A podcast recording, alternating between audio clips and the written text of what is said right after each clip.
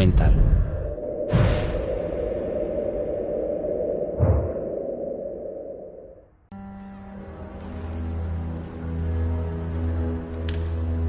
...167 después de Cristo. 75 millones de personas viven dentro de las fronteras del imperio. Y su capital supera el millón de habitantes. Ese año, según las crónicas contemporáneas, se desata una horrible epidemia y comienza una época de conflictos. Roma se enfrenta a serias dificultades.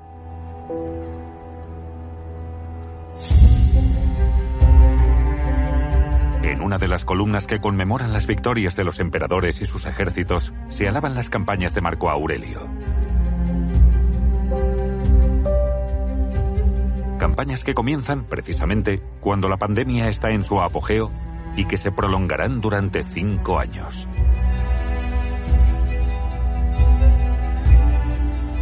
¿Qué pasó? ¿La epidemia hizo mella en el imperio? ¿Estuvo en el origen de esas guerras sin fin?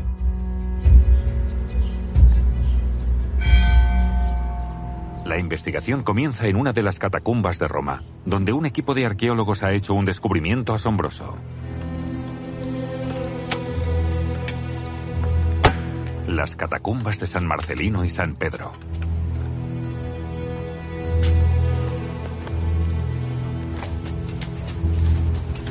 Cuatro hectáreas y 22.000 enterramientos. La mayoría dispuestos en estos huecos abiertos en la roca, conocidos como lóculi. En el corazón de la necrópolis se han encontrado varias cámaras, pozos sellados en la antigüedad y descubiertos por accidente cuando una fuga de agua en la superficie provocó un derrumbe. Aquí, los científicos han hallado algo que no se corresponde en absoluto con el estilo de enterramiento de las catacumbas cristianas.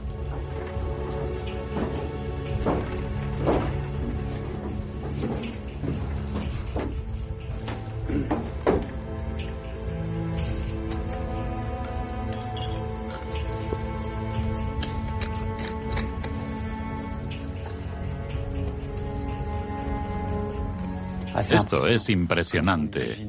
Imaginémonos todos los cadáveres que se colocaron unos sobre otros entonces, las superposiciones. Hemos excavado unos 20 centímetros y han aparecido unos 200 cuerpos. Faltan unos 70 centímetros por excavar, así que habrá como mínimo unos 700 cuerpos.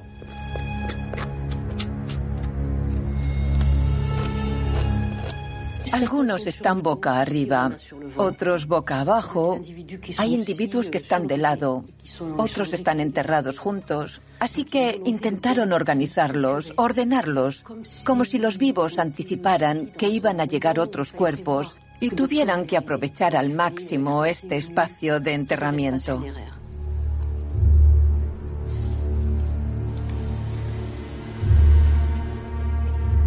Hemos datado por radiocarbono huesos, tejidos y semillas de uva que se han encontrado en los estómagos de varios individuos.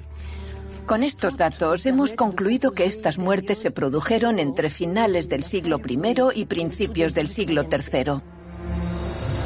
Es decir, en una fase anterior a la creación de la catacumba como la conocemos, con la red de nichos cristianos.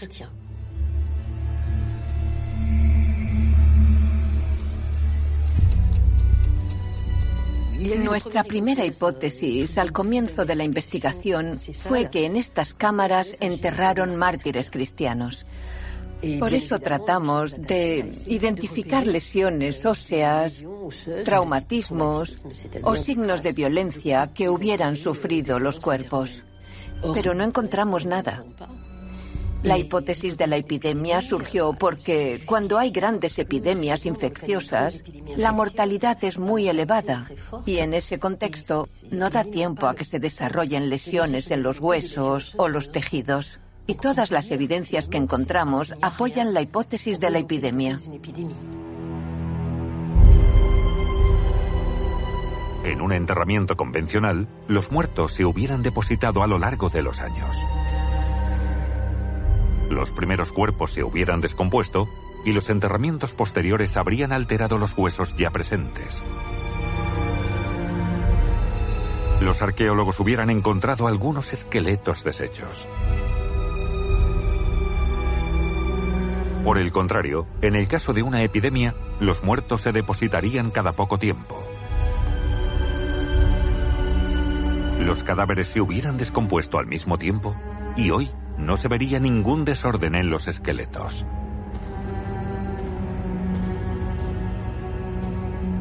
Para comprobarlo, los científicos han tomado las medidas de cada hueso y han digitalizado todos los datos. Hemos numerado los huesos y también cada uno de los esqueletos en todas las cotas, señalando la profundidad. Estos son los niveles. En este nivel vuelve a aparecer esa yuxtaposición en los cuerpos, los pies de unos en la cabeza de otros. Aquí lo curioso es que en ciertos lugares colocaron placas de yeso sobre ciertos individuos. ¿Cuántos cráneos hay? 47. Vale, ¿y columnas? 53. ¿Cuántas pelvis? 67. ¿Hombros derechos? 56. La base de todo este trabajo son los datos, el acotamiento, que permiten extraer las coordenadas X, Y, Z de cada hueso, de cada individuo. Luego, a partir de esa base de datos, podemos reposicionarlos en el espacio, hueso por hueso, individuo por individuo y volumen por volumen.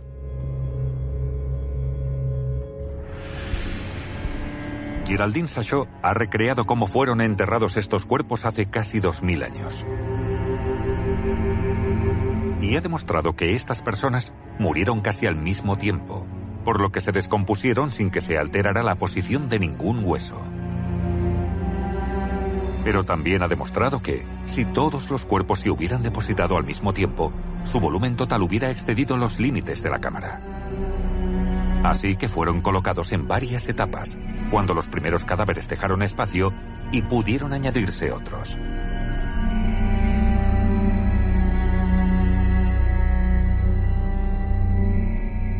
Esto demuestra claramente que hubo varias fases de depósito, simultáneas y sucesivas en el tiempo. Al menos hubo tres fases de depósito, o quizá más. Estas tres fases pueden corresponderse con distintas olas de la epidemia.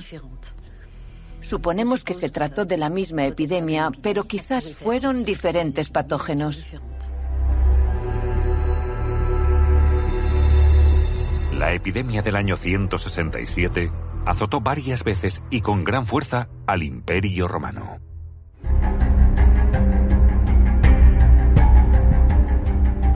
¿Fue la causa de la debilidad del emperador Marco Aurelio y sus legiones frente a los bárbaros?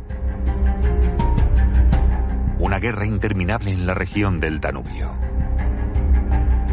Algo nuevo para el Imperio Romano, que fue derrotado definitivamente por sus enemigos.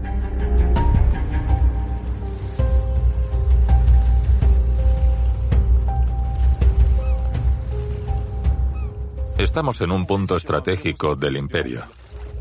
El Danubio era una línea fronteriza que iba desde Baviera hasta el Mar Negro. Por aquí se comunicaban con las provincias romanas que estaban en el otro margen.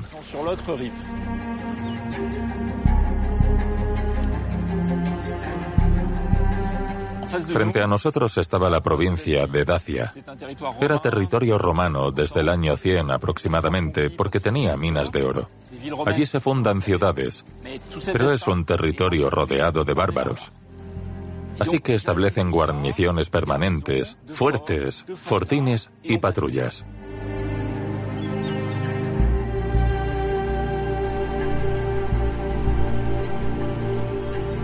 Sin embargo, ese dispositivo defensivo resultará insuficiente en el momento de la epidemia. ¿Acosarían al ejército romano hasta dejarlo en una posición de inferioridad? La respuesta está en el pequeño museo de la ciudad de Posarevac, Serbia. Las inscripciones de estos dos bloques dan cuenta de las dificultades que afrontó el ejército romano. Esta estela es una lista de los soldados que se retiran.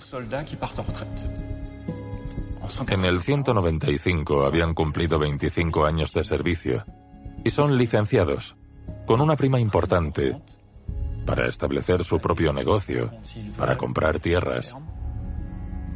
Y celebran esa liberación, esa promoción social, con un hermoso monumento en el que aparecen todos sus nombres.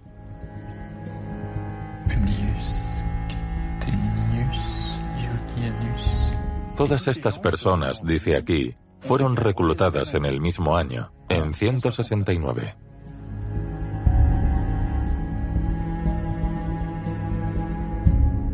Es el año de la epidemia. 169 es el momento en que la peste golpea con fuerza en Aquilea y también en los demás campamentos de esta región del Danubio.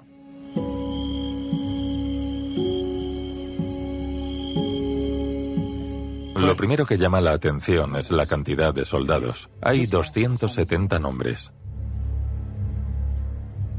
Tenemos otras listas de periodos anteriores, de otros lugares, de África, Egipto e incluso del Danubio. Aquí vemos que en el 169 reclutaron de una vez tantos soldados como en dos o tres años en periodos anteriores. Pero a ese número hay que añadirle un número todavía considerable, el de los soldados que no se nombran, es decir, los que fallecieron en esos 25 años de servicio. De modo que hubo necesidad de personal.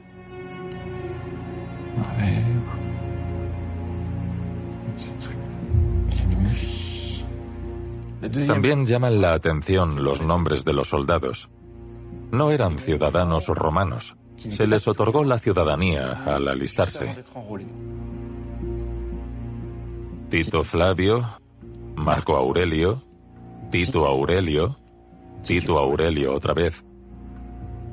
El nombre Aurelio, que aparece a menudo, más de 60 veces, es el de Marco Aurelio. Es el emperador que les otorga la ciudadanía cuando se alistan, para convertirlos en legionarios. Incluso se puede pensar que nombres como Valerio, de lo más normal, son nombres de alistamiento, impuestos por el centurión para sustituir el nombre bárbaro. Aquellos nombres nativos que debían sonar extraños a los oídos de los romanos se conservan en los apodos. Muco para un tracio, Dacio para un ilirio, incluso nombres cuyo origen se nos escapa y que son raros, como Curia, aquí y aquí. Son los nombres reales de esos hombres antes de convertirse en ciudadanos. Son gente de los pueblos derrotados por el imperio. En una situación normal nunca hubieran sido legionarios. Es una clara señal de que era necesario compensar las pérdidas humanas es una señal de que lo intentaron todo para reclutar nuevos soldados. Un ejército desorganizado, con reclutas improvisados, afectado por las epidemias. Es entonces cuando, por primera vez, los bárbaros llegan a zonas estratégicas del imperio.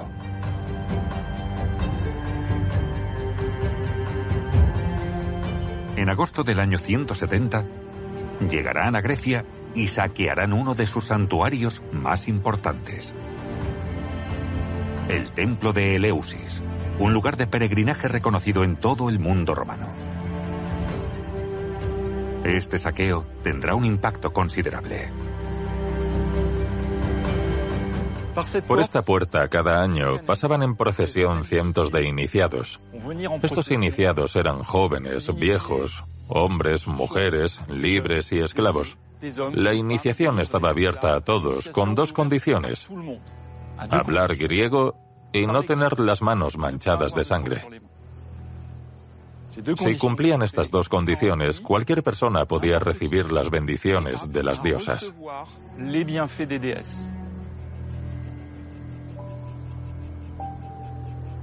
En Eleusis, según la mitología griega, nació la agricultura. Aquí, la diosa Demeter legó este conocimiento a la humanidad.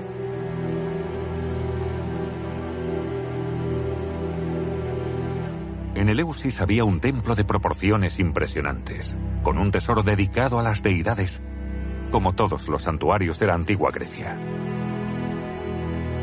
Ese fue el objetivo de la incursión bárbara. Era un espacio inmenso, con un bosque de 42 columnas. Tenía 54 metros de longitud, 20 metros más que el Partenón. En el corazón de esa gran sala, rodeada de gradas en las que se situaban los iniciados, se hallaba un espacio muy especial llamado Anactorón, el corazón del santuario. Se mantenía intacto a pesar de las diez remodelaciones del templo. Era el punto central del ritual. Ahí se guardaban los objetos sagrados que eran revelados a los iniciados. Y el iniciado descubría algo que hoy ignoramos porque se le pedía que guardara el secreto. Solo podemos fantasear con lo que pasaba allí, intentar adivinar qué misterios serían esos.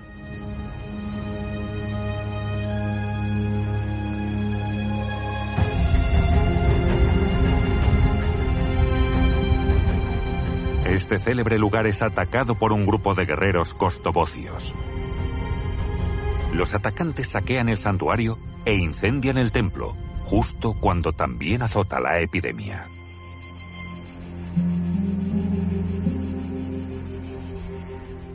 Es el emperador Marco Aurelio. Sus ejércitos dejaron adentrarse a los costobocios, que fueron los responsables del desastre, del saqueo, de la destrucción.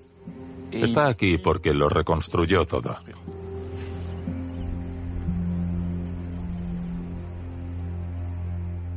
Entre el 171 y el 176 hubo cinco años de guerra en la región del Danubio. Se intentó apaciguar la región y expulsar a los bárbaros. Los griegos y los romanos imagino que quisieron restaurar el templo para olvidar el insulto de la violencia y el saqueo. Para los bárbaros la lección fue diferente descubrieron que podían invadir. Los señores de la guerra en las fronteras del imperio esperarían cualquier signo de debilidad para retomar esas incursiones, esos saqueos y volver cargados con la riqueza del imperio. En Eleusis se vive una pesadilla. Y todos saben que, a la menor oportunidad, los bárbaros regresarán. El imperio es atacado, debilitado. Al mismo tiempo, otro peligro amenaza su estabilidad. El cambio climático. Dos mil años después, en hoy República Checa, zona fronteriza del antiguo imperio romano, los nuevos avances científicos permiten constatar esa hipótesis. Todas las plantas que viven más de un año fuera de los trópicos, donde se da el ciclo de las estaciones, producen anillos de crecimiento. Los llamamos así, anillos. Y como lo que nos interesan son los árboles, hablamos de los anillos de los árboles.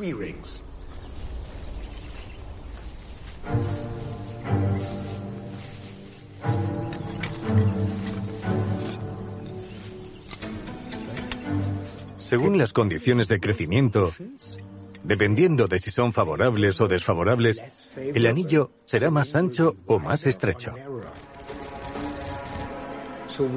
Por lo tanto, podemos ver la huella del entorno y del clima plasmada en los anillos de los árboles. Bueno, espero ver de 80 a 100 anillos en este roble. Así que estará reflejada la mayor Arte del siglo XX.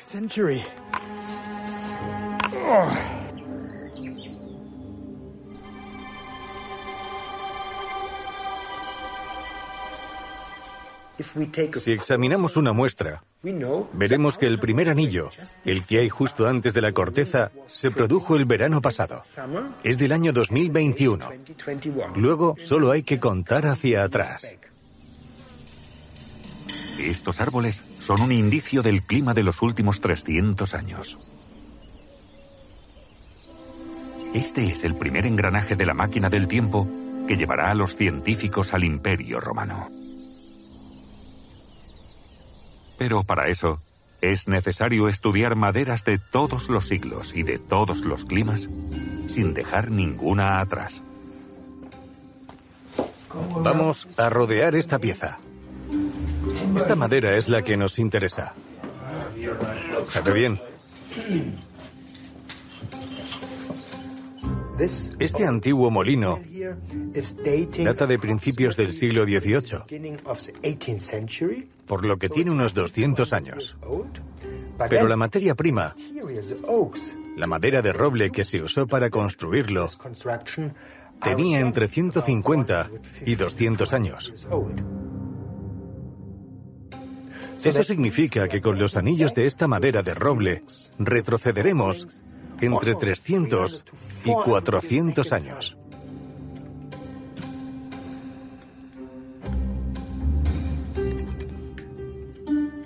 Necesitamos muchos, muchos anillos tomados de muchos árboles.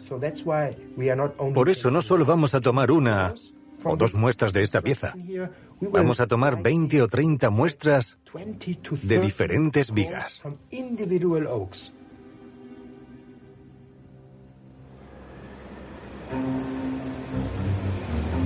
Para retroceder aún más en la historia del clima, los científicos recurren a los restos arqueológicos. En el centro de la ciudad de Brno, acaban de desenterrar un pozo de la época medieval debido a unas obras. Data del siglo XII. Una nueva etapa para llegar a la época del Imperio Romano. Pero para llegar a eso, hay que encontrar y acceder a un recurso raro. Una madera parcialmente fosilizada, conservada en las profundidades durante milenios y extraída de vez en cuando por la actividad humana. Las canteras de grava son una fuente muy útil para acceder a esa madera subfósil, porque los árboles deben estar enterrados sin oxígeno. Eso pasa cuando están enterrados en la grava, bajo el nivel freático. Aquí podemos ver que nos encontramos en un lugar muy plano. El río serpenteó por la zona y cambió su curso durante siglos, incluso milenios. Los árboles muertos cayeron al agua y quedaron sumergidos. No sabemos cuántos años tiene. Podría tener entre mil y ocho mil años. Así que eso plantea muchas posibilidades. Este momento es muy importante, porque este material nos permitirá ir mucho más allá en el tiempo. Los dendrocronólogos recogen cientos de muestras de robles de todas las épocas sin saber, de entrada, a qué época pertenecen exactamente. En la Universidad Mendel, en Brno, cada una de esas muestras se elija cuidadosamente y cada uno de los anillos se mide con precisión.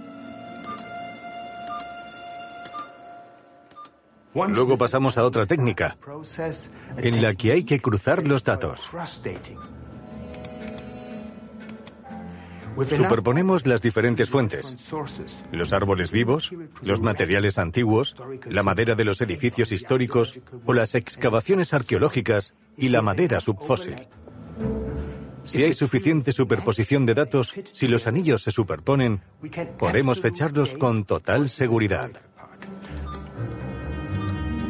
Estas curvas indican las variaciones en el ancho de los anillos de madera a lo largo del tiempo. Muchos ciclos se superponen. Así es posible llegar a las etapas más antiguas.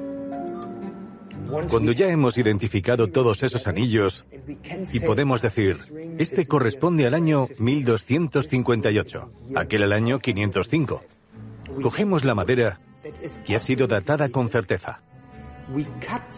La cortamos con una cuchilla muy fina para que no haya material del anillo anterior o del anillo siguiente en la muestra. Estamos hablando de miles y miles de muestras y a partir de ahí comienza otro proceso. Extraemos la celulosa, la homogeneizamos, obtenemos una mezcla muy homogénea. La colocamos en una cápsula de plata o de estaño y obtenemos dos muestras por anillo, una de carbono y otra de oxígeno. El carbono y el oxígeno indican el nivel de las temperaturas y las precipitaciones. Así es como los científicos han logrado determinar con precisión la evolución del clima en la época del Imperio Romano.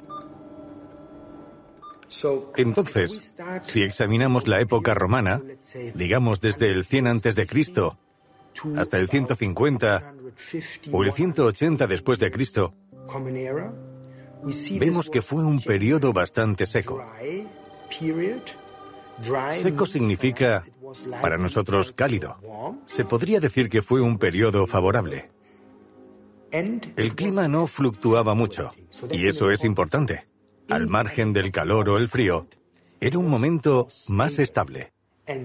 Luego, sobre el 200 después de Cristo, aparecen fluctuaciones. El clima se vuelve más húmedo. Más húmedo y también más fresco. Estas fluctuaciones son siempre desfavorables porque las sociedades no pueden adaptarse a ellas si son demasiado rápidas y son impredecibles. Siglos de suavidad y opulencia, lo que se suele llamar el óptimo climático romano, pasan a formar parte del pasado. Cipriano, obispo de Cartago, que vivió en el siglo III, habla de un mundo donde los rayos del sol son menos brillantes, con cosechas menos abundantes que ya no es más, escribe, que un anciano pálido al borde de la tumba.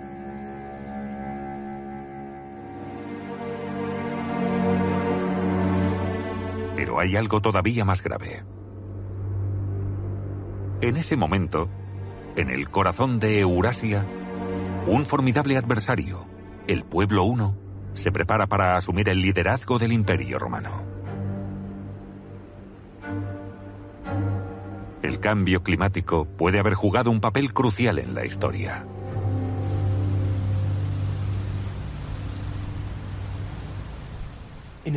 Además de nuestra investigación en Europa Central, también dedicamos mucha atención al trabajo de nuestros colegas rusos que operan en el sur de Siberia.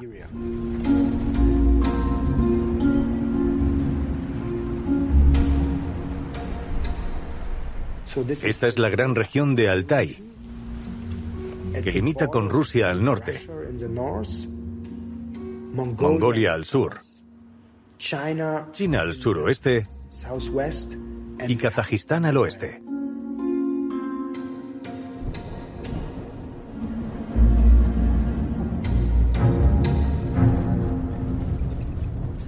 Actualmente, el bosque de Altai llega a los 2.400 metros. Y subimos a esta altura y aún más.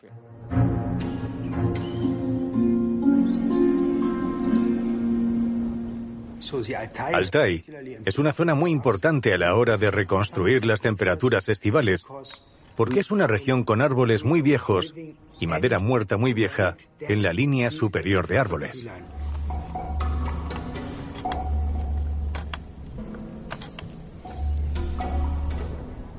A partir de cierta altura no crecen los árboles porque hace demasiado frío.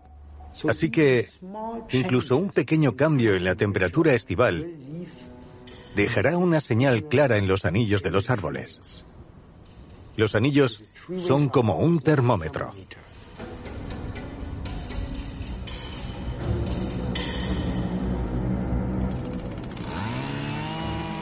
En la zona más alta de las montañas Hay unas condiciones meteorológicas especiales con temperaturas muy bajas.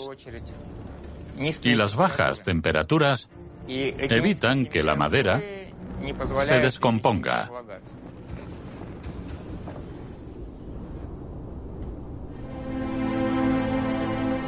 Además, en esas zonas montañosas, la madera muerta de los árboles caídos no suele estar en el suelo, sino sobre rocas.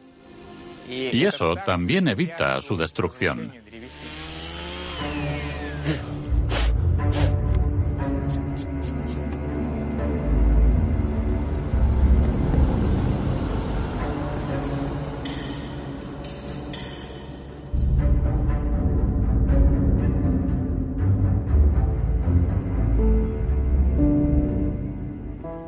Interesante es que la reconstrucción de las temperaturas estivales de Altai, en el interior de Eurasia, a unos 5.000 kilómetros al este de los Alpes, muestra valores muy similares.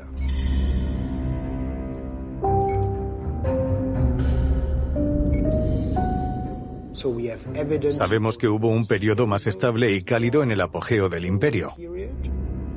Y luego, alrededor del siglo II después de Cristo, las temperaturas se vuelven más inestables. Hay más fluctuaciones. El sistema agrícola entró en crisis y los pueblos esteparios nómadas del interior de Eurasia se vieron afectados de tal manera que la gente comenzó a moverse, a migrar distancias más grandes. En el siglo IV, el enfriamiento se intensificó y las tribus de Altai, Mongolia y el actual Kazajistán partieron en busca de territorios más acogedores. Estos jinetes de Asia Central introducirán una nueva arma en Europa.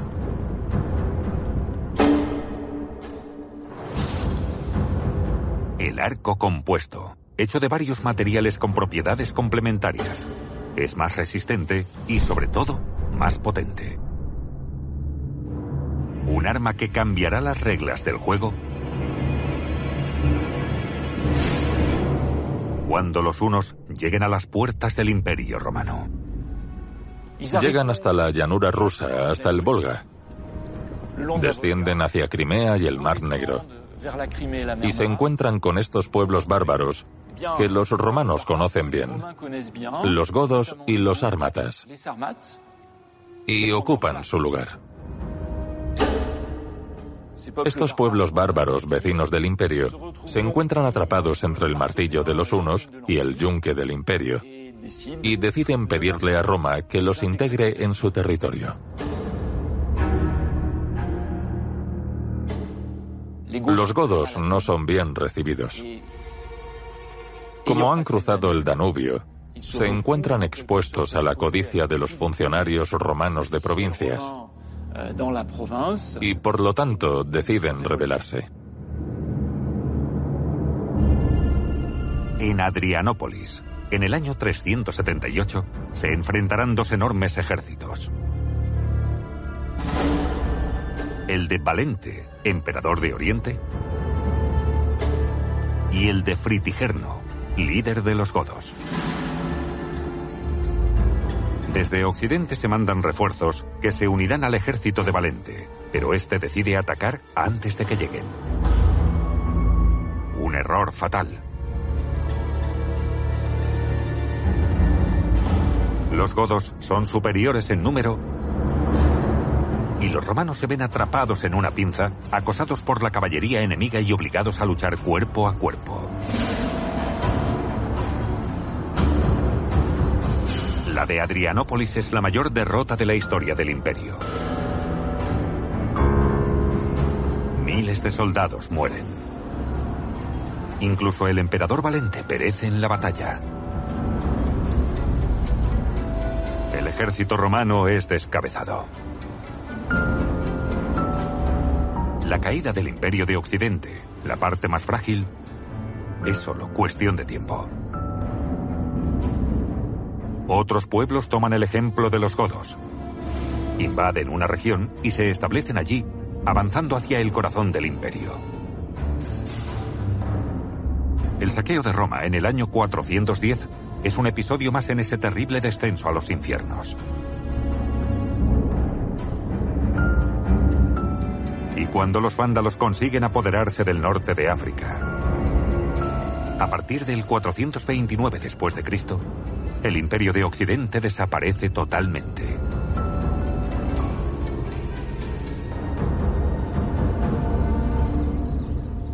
La situación sigue así hasta principios del siglo VI, cuando el Imperio Romano de Oriente intenta vengarse y recuperar los territorios perdidos. Pero esta vez, una catástrofe climática menguará sus fuerzas. Imaginemos que estamos en el año 535. A las provincias orientales del imperio les va bien, tienen un flamante emperador nacido en las provincias occidentales. Su lengua materna es el latín y sueña con reconstruir el imperio romano. Y asume como primer objetivo la reconquista de África.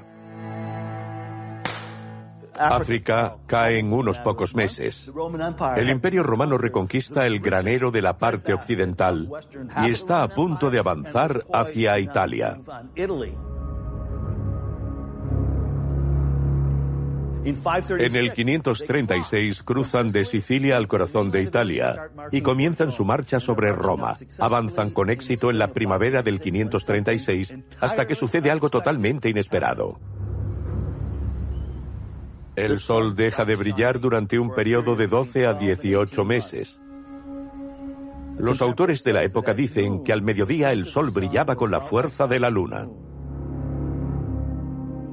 ¿Qué pasó esa primavera del 536? ¿Por qué el emperador Justiniano fracasó en su ofensiva, a pesar de que tenía la reconstrucción del imperio al alcance de la mano? En la pequeña localidad de Orono, en Estados Unidos, se acaba de identificar el origen de este fenómeno sin precedentes. El segundo, pero en el segundo...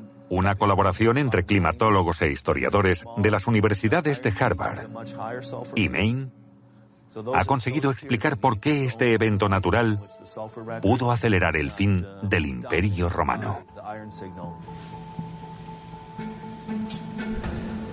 La pieza clave de esta investigación climática sobre el siglo VI se encuentra en un gran refrigerador de la Universidad de Maine. Esto es un testigo de hielo. Esta pieza se extrajo a unos 60 metros de profundidad. Lo guardamos en nuestro congelador a 25 grados bajo cero. Voy a preparar el hielo para el análisis con láser. Raspo la capa superior para eliminar cualquier tipo de contaminación. Procuro que la superficie sea plana, lo más plana posible. Este testigo de hielo guarda la memoria de la atmósfera europea de los últimos 4.000 años.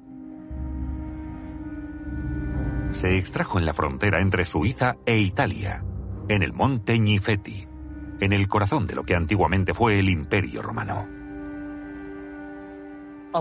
Hasta ahora, la mayor parte del trabajo con testigos de hielo se ha realizado en la Antártida. Allí la tecnología se adapta perfectamente a los núcleos de hielo que, como en Groenlandia, pueden alcanzar los 3 kilómetros de largo. En Europa la cosa cambia. El núcleo de hielo desde la superficie hasta la roca es de 72 metros. Y hasta ahora no había ninguna tecnología que nos permitiera extraer información del hielo cuando está tan comprimido.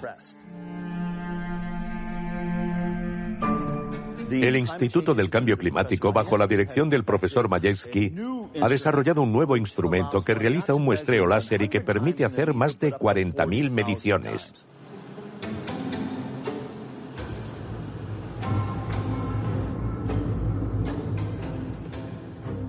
Lo interesante de este instrumento es que utiliza la tecnología láser para estudiar la muestra. Se ve en esta pantalla.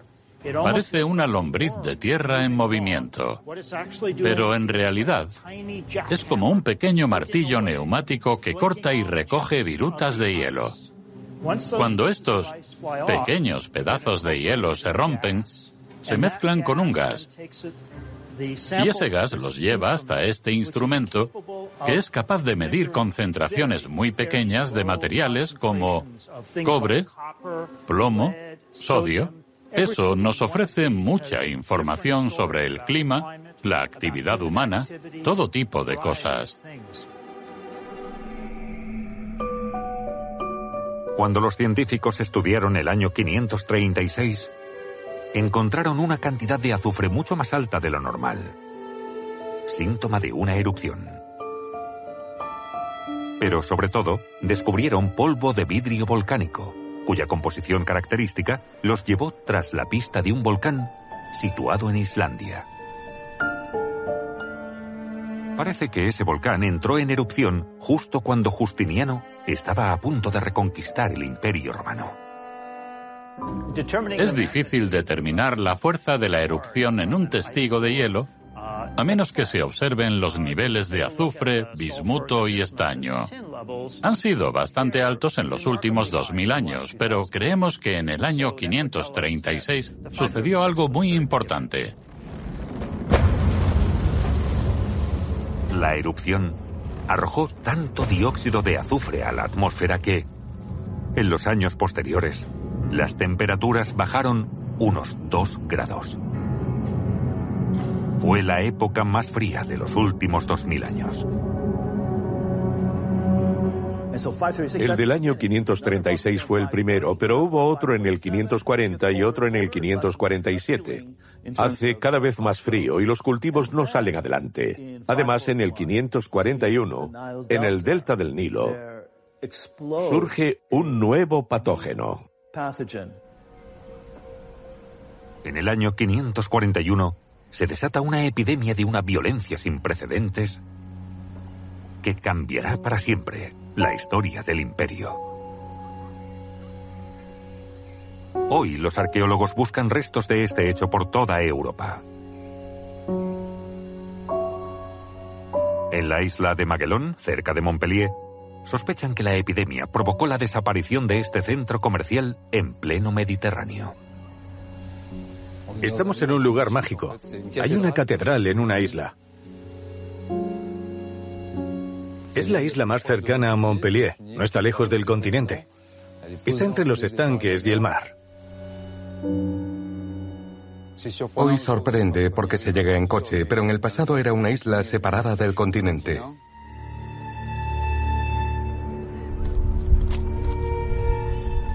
Hemos encontrado pesas y medidas bizantinas, es decir, aquí había comerciantes que trataban con otros pueblos del Mediterráneo.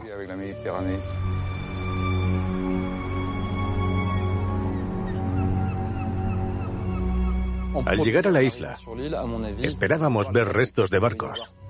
Debería haber barcos grandes y otros más pequeños, de fondo plano, para navegar por los estanques.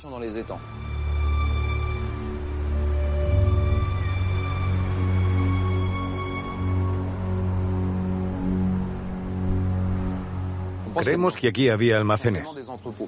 Es probable que se intercambiaran sábanas, lanas, quesos y otras mercancías que no dejan restos que podamos estudiar los arqueólogos.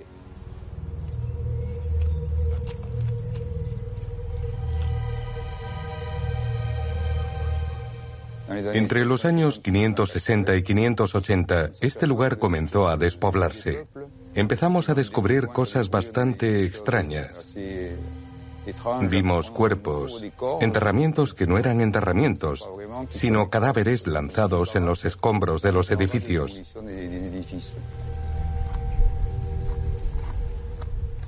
Aquí hubo una epidemia, una guerra. Estábamos frente a una fase de declive de la ocupación.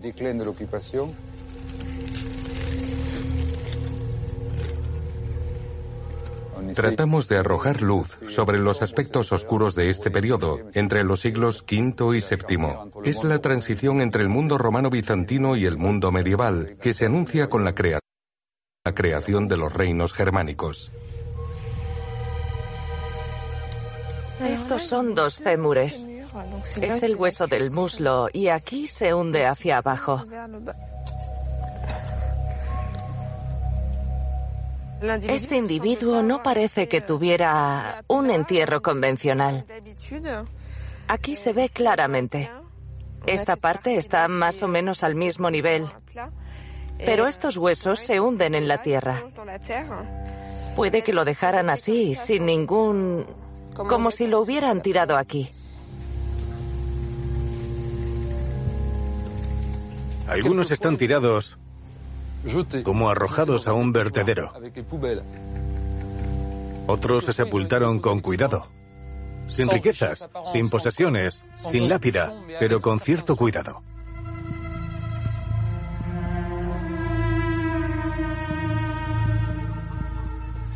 Encontramos un cadáver dado boca abajo. Eso es un castigo terrible para un cristiano, ya que es la privación absoluta de la luz eterna.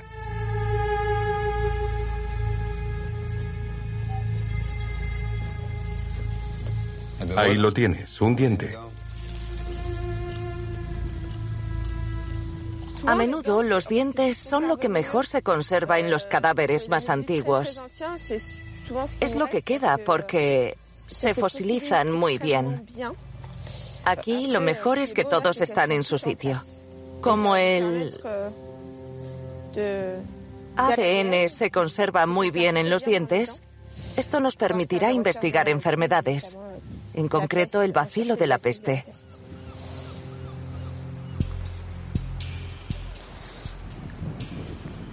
¿Por qué este centro comercial aparentemente próspero fue abandonado repentinamente durante el siglo V? La respuesta está en Alemania, en el Instituto Max Planck, donde un equipo especializado en enfermedades antiguas ha logrado identificar patógenos de la época romana. Por lo general, comenzamos con los dientes de un individuo que al parecer murió de una enfermedad infecciosa. Un diente es un material muy interesante porque dentro conserva sangre seca y el patógeno debe haber circulado por esa sangre. ¿Cómo podemos estudiarlo? Cortando el diente por la mitad.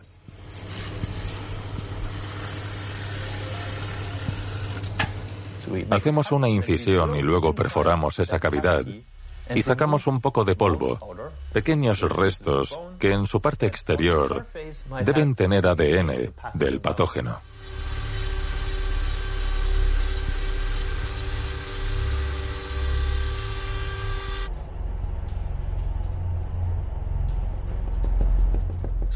Luego tenemos que extraer el ADN de ese polvo del diente lo hacemos disolviéndolo en un líquido. Y obtenemos extracto de ADN del diente antiguo, que incluye pequeños fragmentos del ADN de la persona. y tal vez algo de ADN del patógeno que mató a la persona. Pero la mayor parte del ADN que obtienes de un esqueleto antiguo en realidad no es de la persona ni del patógeno, sino del medio ambiente, porque el esqueleto ha estado en la Tierra más de mil años y por lo tanto se ha acumulado el ADN de una gran cantidad de microorganismos.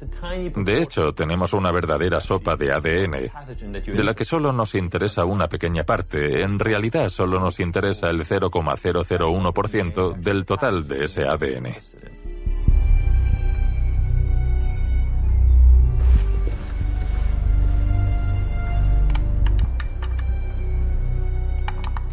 Así que tenemos que localizar el ADN que queremos estudiar y que se encuentra en cantidades muy bajas. Después realizamos lo que llamamos captura híbrida, que es como pescar.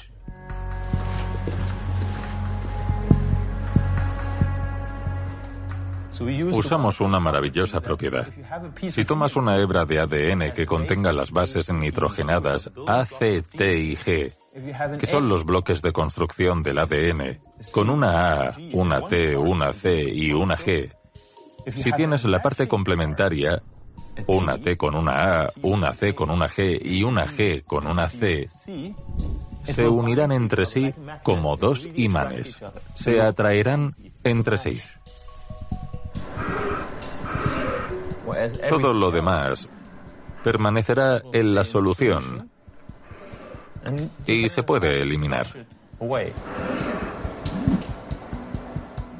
Entonces, del 0,001% pasamos al 50% de ADN del patógeno.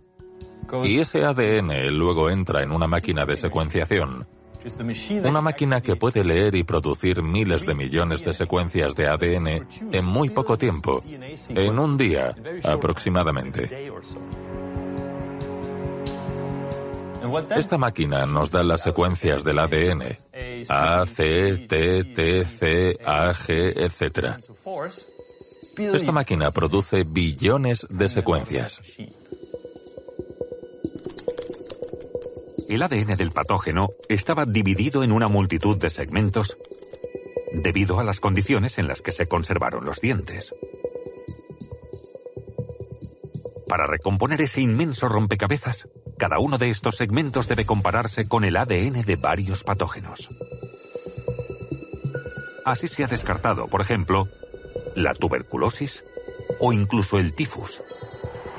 Y se ha podido identificar la presencia del bacilo de la peste. Buscamos Yersinia pestis de la época de la peste de Justiniano, es decir, del siglo VI. Examinamos cientos de restos humanos de ese periodo para ver en qué partes de Europa estuvo presente esa plaga de la época de Justiniano. Y nos sorprendió mucho que estuviera presente en individuos de la península ibérica, es decir, de la actual España, de Francia, de Alemania, de Inglaterra, de partes muy amplias de Europa occidental. En bastantes esqueletos antiguos encontramos ADN de Yersinia pestis y pudimos reconstruir genomas completos de esta antigua bacteria. Poco a poco, los científicos dibujan el mapa de la peste de Justiniano, cuya devastación, dividida en oleadas, se prolongó durante un siglo.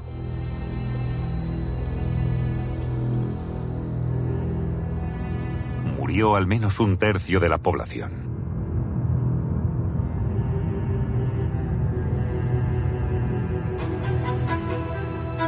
Justo cuando el imperio estaba en proceso de reconstrucción, el frío y la peste detuvieron la reconquista. Luego se reanudó, pero el impulso inicial se había perdido, y las tropas del imperio de Oriente quedaron debilitadas para siempre. Un siglo después, el imperio era solo una sombra del pasado.